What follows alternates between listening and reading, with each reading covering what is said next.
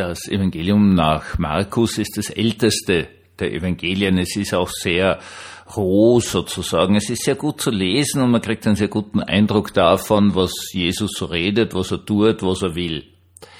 Und der erste Satz Jesu nach dem Markus Evangelium ist, das Reich Gottes ist ganz nahe herbeigekommen.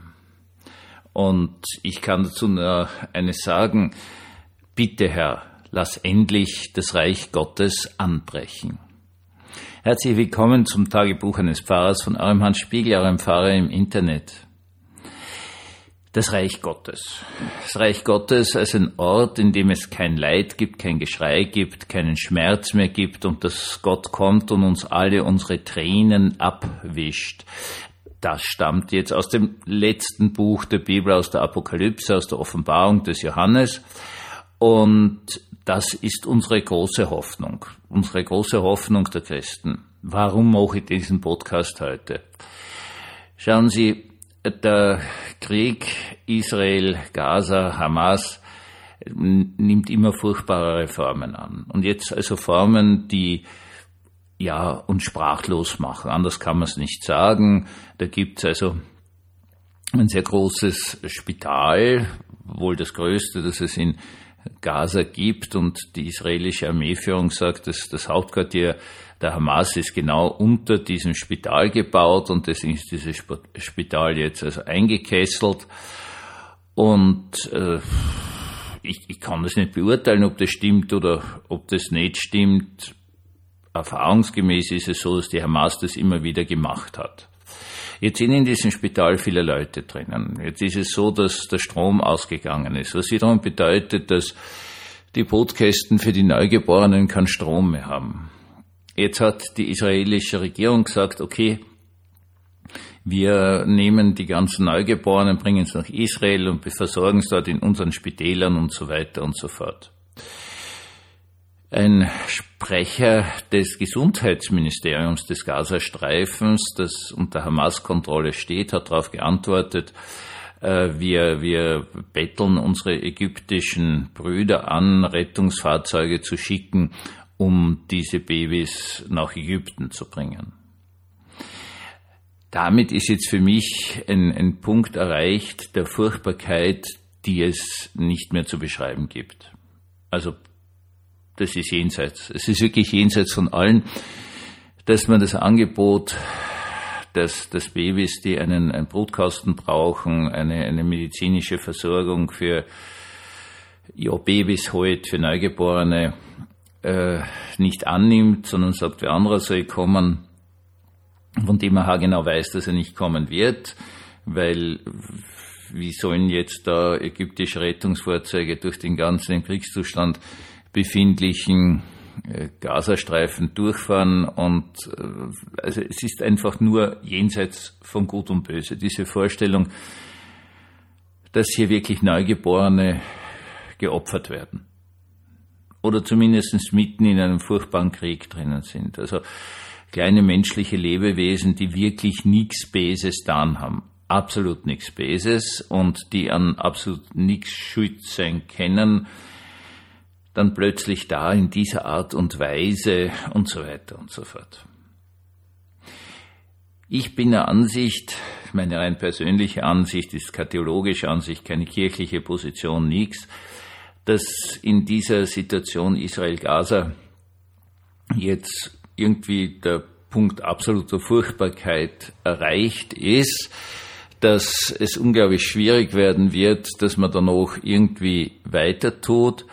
Und ich habe ein ganz furchtbares Gefühl, aber gut, ich bin kein Journalist, der vor Ort ist, es ist rein mein Gefühl, dass die, die da äh, mächtig sind, auch überhaupt kein Interesse daran haben, dass es dort zu einer friedlichen Situation kommt. Also das Grauenvolle ist halt, es gibt immer Leute, die einen Krieg wunderbar verdienen, also entweder unmittelbar Geld oder halt Macht und Einfluss und so weiter und so fort, denen es eigentlich prinzipiell relativ sehr wurscht ist, wer von den Unteren dort stirbt und leidet etc. Ich kann jetzt ganz ehrlich als Christ nur noch eines dazu sagen, Herr, lass dein Reich anbrechen. mach Schluss mit dieser gefallenen Schöpfung und rufe alles wieder nach Hause, so äh, wie teilweise ja schon am letzten Sonntag für die Predigt, für den Predigtext aus dem Römerbrief gesagt, eben, das Leid dieser Schöpfung ist jenseitig. Es ist auf jeder Ebene jenseitig. Es ist jenseitig für die Menschen, die in einem Krieg drinnen sind. Es ist jenseitig bei uns, fällt mir das immer mehr auf, für immer mehr Leid, denen die Arbeit einfach zu viel wird, die nicht mehr können. Es ist so, dass, also wir haben jetzt in Österreich, äh, habe ich heute einen Bericht gelesen, 20.000 Unterstandslose haben, wohnungslose Menschen, 20.000. Das ist äh, jenseits von Gut und Böse in so einem reichen Land. Wie, wie leiden diese Menschen, die die Wohnung verloren haben?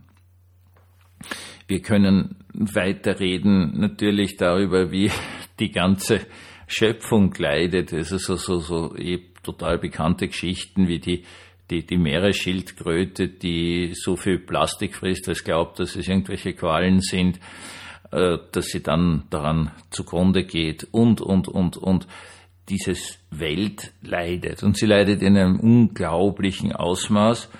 Und eigentlich, sage ich jetzt ganz ehrlich, es bleibt nichts anderes übrig, als zu hoffen, dass der Herr Schluss macht mit dieser Schöpfung, der gefallenen Schöpfung, und eine neue Schöpfung hereinbringt, eine Schöpfung, in der es einfach gut ist. Und jetzt mögen Sie vielleicht glauben, dass das äh, eine ziemlich blöde Idee ist von mir, weil so, ja, halt beten und so weiter und so fort und nichts tun. Nein, meine Erfahrung ist folgende. Wenn man alle seine Hoffnungen auf Gott setzt, alle seine Hoffnung darauf setzt, dass er das Reich Gottes anbrechen lässt, dann kann man auch wirklich anders leben. Also das wirklich, ja, faszinierende dran ist, dass es in allen Kriegssituationen, in allen Furchtbarkeiten immer diese zutiefst gläubigen Menschen gegeben hat, die sich da nicht haben hineinreißen lassen, die nicht mitgemacht haben, die nicht dann plötzlich doch gesagt haben, na den bringe ich jetzt um, weil er hat meine Familie umgebracht und so weiter und so fort, sondern in dieser tiefen Hoffnung auf das Kommen des Reiches Gottes unter allen, allen, allen Umständen Vergebung gelebt haben. Und das total Spannende dran ist heute, dass genau aus einer solchen Haltung dann ein Neubeginn heraus möglich war.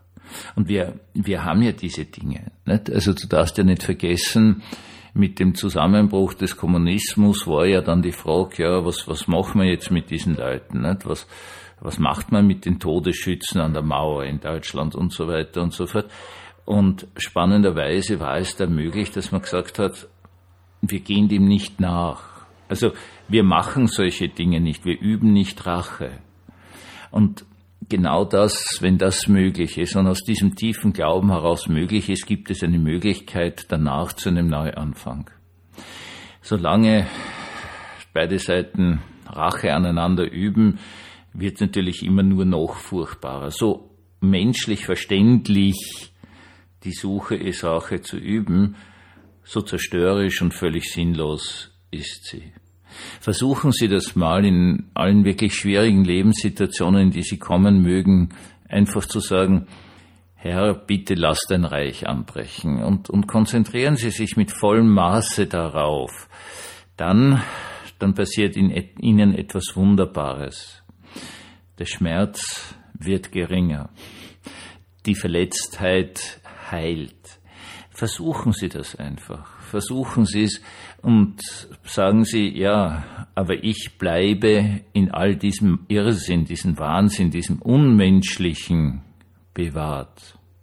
Ich wünsche Ihnen von ganzem, ganzem Herzen, dass Sie bewahrt bleiben in dem Irrsinn dieser Welt und in dieser gefallenen Schöpfung. Ich wünsche es Ihnen und, um ehrlich zu sein, auch mir von ganzem, ganzem Herzen. Und vielleicht nehmen Sie sich von dem ganzen Podcast einfach dieses eine Wort mit, dieses wunderbare alte Wort bewahrt bleiben. Denn das ist etwas ganz wunder, wunderschönes. Einen gesegneten Abend uns allen.